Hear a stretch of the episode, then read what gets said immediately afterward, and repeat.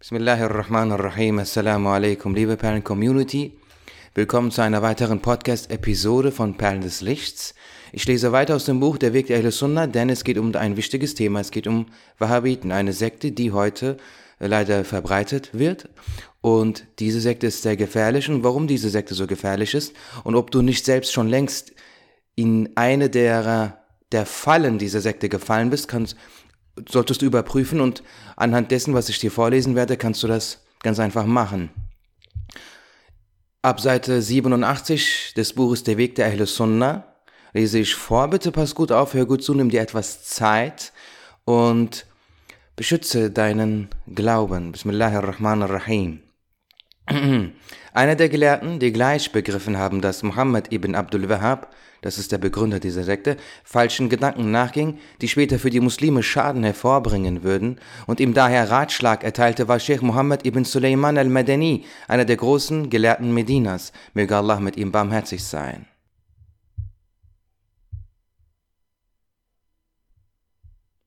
Dieser schafiitische Gelehrte hat viele Werke verfasst. Seine Erläuterung zur Tuhfatul Muhtaj, genannten Erklärung von Ibn Hajar al-Makki zum Buch Minhaj ist sehr berühmt. Er verstarb im Jahre 1780 in Medina, möge Allah mit ihm barmherzig sein. In seinem zweibändigen Buch Al-Fatawa schreibt er, O Sohn Abdul Wahhabs, hüte deine Zunge in dem, was du über die Muslime sagst. Ich gebe dir Rat für Allahs Wohlgefallen. Sicher, wenn jemand behauptet, es gebe einen anderen Veranlassenden von Ereignissen als Allah, dann sage ihm, was recht ist. Doch es ist nicht richtig zu behaupten, dass diejenigen, die sich an die Gründe und Anlässe halten und die Mittel ergreifen, Ungläubige sind, während sie doch ganz klar bestätigen, dass sowohl diese Anlässe als auch deren Wirkungskraft von Allah erschaffen werden. Auch du bist ein Muslim. Es liegt der Logik viel näher zu sagen, dass ein einzelner Muslim in die Irre geht, als zu sagen, dass sie allesamt in die Irre gehen. Es ist ja schließlich viel einfacher, dass derjenige, der sich von der Herde trennt, in die Irre geht. In Vers 114 der Surah Nisa heißt es sinngemäß, wer sich aber vom Weg der Propheten trennt, nachdem ihm der rechte Weg gezeigt wurde und den Glauben an die und die Ibadat der Muslime verlässt, den werden wir im Jenseits entsprechend dem Kuffer und Irtidat, die er sich zum Freund nahm, auferwecken und ihn dann in die Hölle werfen. Dieser Vers zeigt, dass meine Worte wahr sind. Die Wahhabiten haben zwar unzählige haltlose Ansichten und Ideen, aber sie gehen alle auf drei Behauptungen zurück. Erstens, sie sagen, Taten und Ibadat sind Teil des Glaubens, Iman. Sie behaupten folgendes, wer eine Pflicht, Fard, nicht erfüllt, obwohl er an deren an deren Pflicht sein glaubt, zum Beispiel das rituelle Pflichtgebet Salah, Namas, nicht verrichtet oder aus Geiz die Almosensteuer Zakah nicht entrichtet, wird dadurch zu einem Kafir. Er soll hingerichtet und sein Besitz unter den Wahhabiten aufgeteilt werden.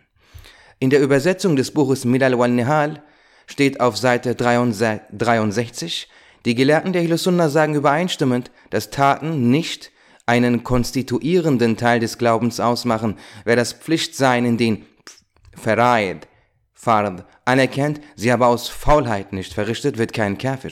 Nur was das Gebet betrifft, gab es keine Übereinstimmung. Gemäß der hanbelitischen Rechtsschule wird jemand, der die Gebete aus Faulheit nicht verrichtet, zum Kafir. Sanaullah Paniputi, möge Allah mit ihm barmherzig sein, schreibt zu Beginn seines Buches Mala Buddha. Das Begehen von großen Sünden macht einen Muslim nicht zum Kafir. Falls er für solche Sünden in die Hölle übergehen wird, wird er früher oder später aus der Hölle herausgeholt und in das Paradies eingelassen werden, wo er für immer verweilen wird. Dieses Buch ist auf Persisch und wurde 1956 in Delhi, Indien gedruckt. Und 1990 in Istanbul vom Verlag Hakikat Kitab Ewe erneut gedruckt. Es ist zum Ende des Buches Hukukul Islam zu finden.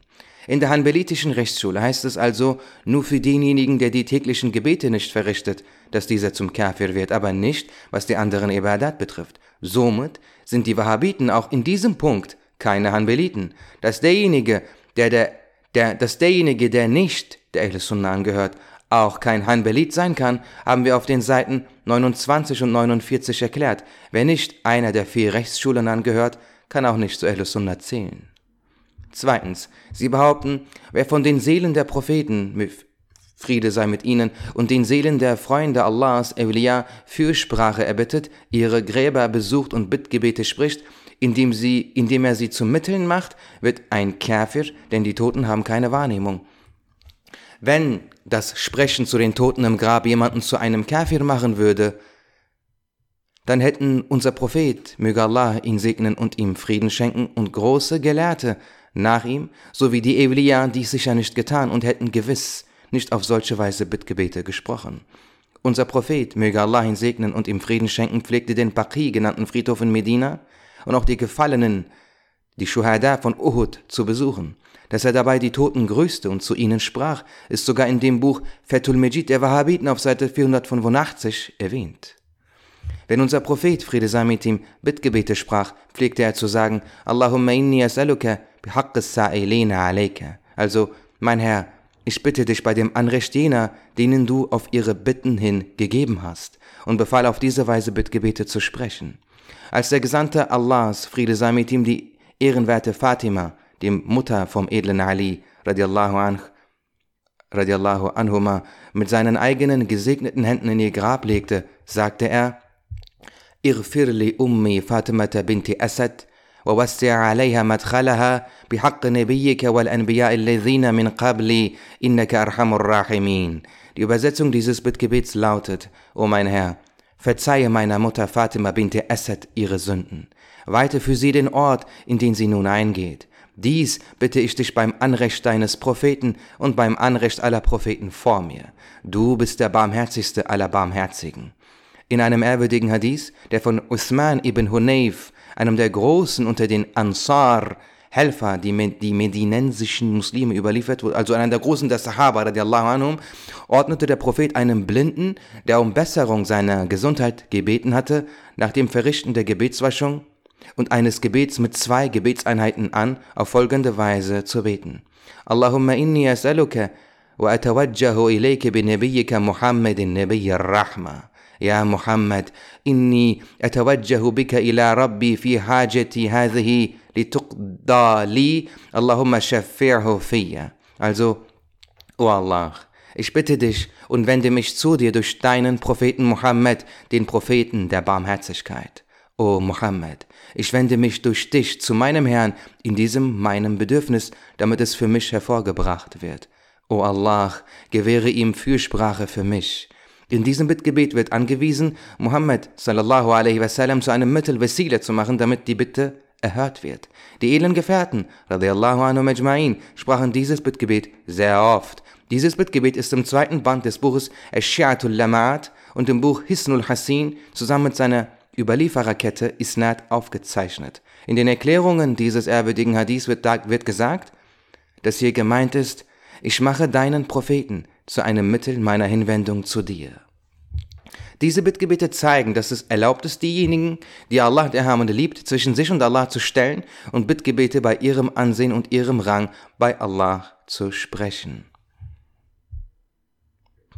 Der im Jahre 1942 verstorbene große Gelehrte und unter den Gelehrten der Universität Al-Azhar Sheikh Ali Mahfuz sagt in seinem 1956 in Ägypten gedruckten Buch Al-Ibda' obwohl er darin Ibn Taymiyyah und Abduh sehr lobt, auf Seite 213, es ist nicht korrekt zu sagen, dass die Evliya, möge Allah mit ihnen allen barmherzig sein, nach ihrem Tod in den weltlichen Anliegen Verfügungsgewalt besäßen, so zum Beispiel zu sagen, dass sie Kranke halten, Ertrinkende retteten, den von Feinden Bedrängten zu Hilfe eilten oder Verlorenes zu finden helfen würden, oder zu sagen, weil sie einen hohen Rang und Stand bei Allah dem Erhabenen haben, hat er ihnen solcherlei Taten zugewiesen, sie handeln hier frei, wie sie wollen. Jedoch lässt Allah der Erhabene unter seinen Evliya, wem er will, zu Lebzeiten und nach dem Tod seine Großzügigkeit zukommen. Und durch die ihnen gewährten wundersamen Taten Keramat heilt er die Kranken, rettet die Ertrinkenden, hilft den von Feinden Bedrängten oder führt zur verlorenen Sache.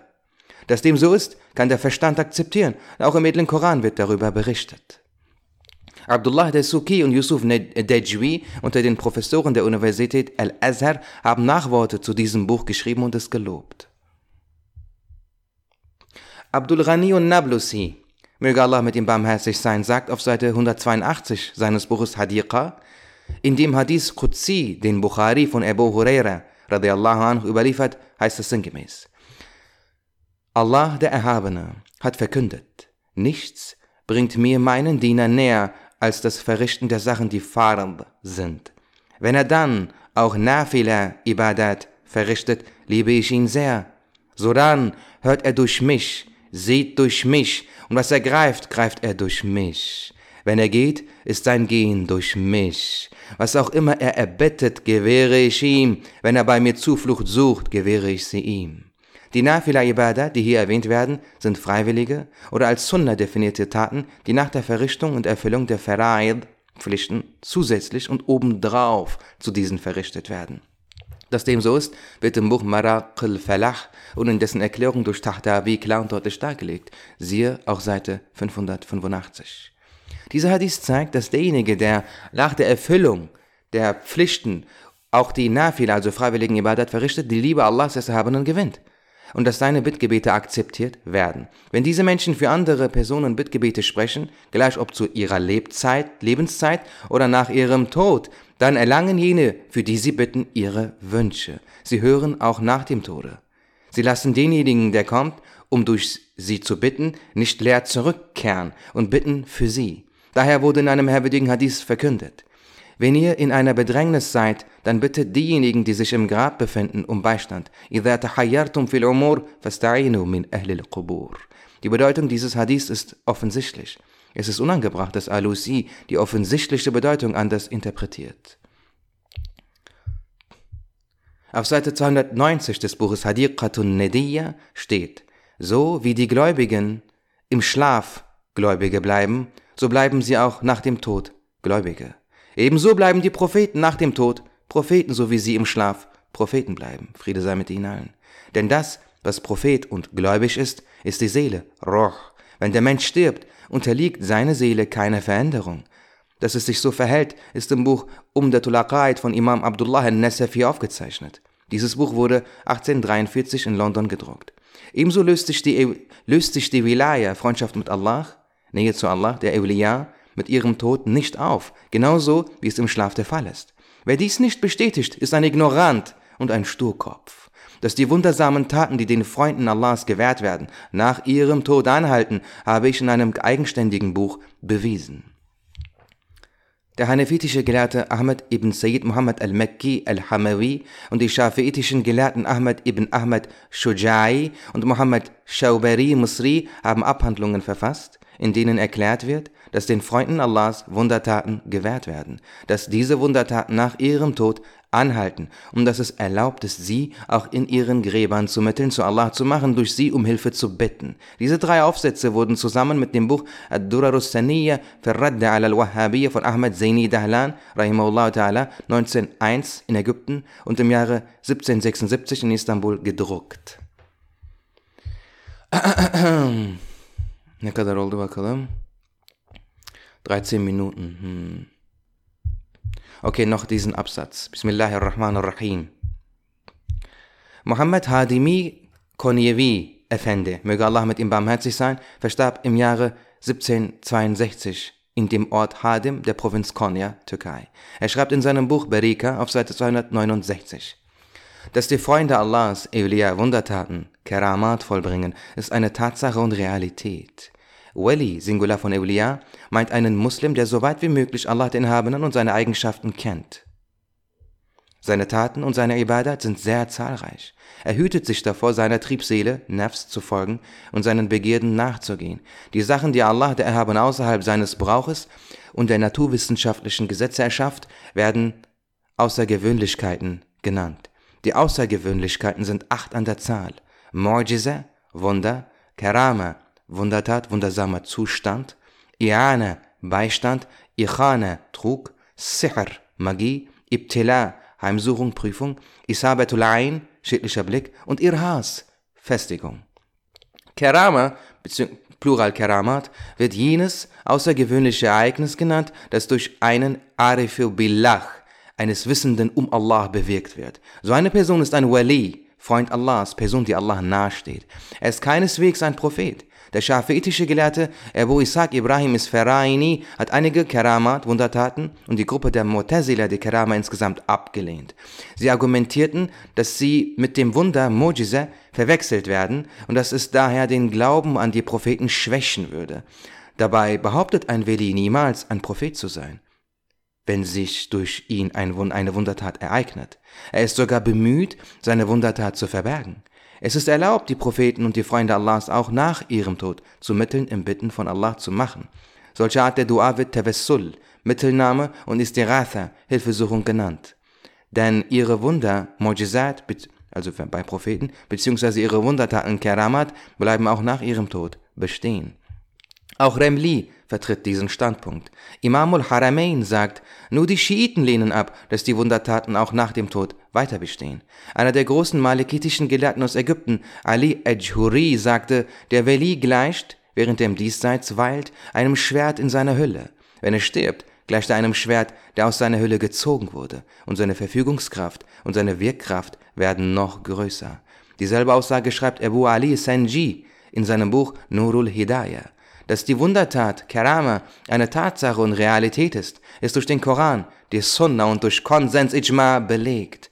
Hunderte, gar Tausende von Wundertaten der Julia wurden in verschiedenen wertvollen Büchern aufgezeichnet. Hier endet das Zitat aus dem Buch Berika. Liebe Community, danke, dass ihr zugehört habt. Ihr habt mit Sicherheit sehr, sehr, sehr viel gelernt, wenn ihr bis hierhin zugehört habt. Ich beglückwünsche euch zu diesem großen Segen, denn das ist in dieser Zeit wie ihr mit Sicherheit auch während des Zuhörens gemerkt habt, eine Rarität und sehr wertvolle Gabe. Inshallah, bis zum nächsten Mal. Assalamu alaikum. Und hinterlasst bitte eine Bewer Bewertung, Kommentar, Sterne, aber alles was geht. Support ist wichtig. Wir müssen mh, hm, an einem Strang ziehen. Unterschätzt das nicht, äh, weil dann wird das höher im Ranking aufgezeichnet und so weiter und so fort. Ma salam.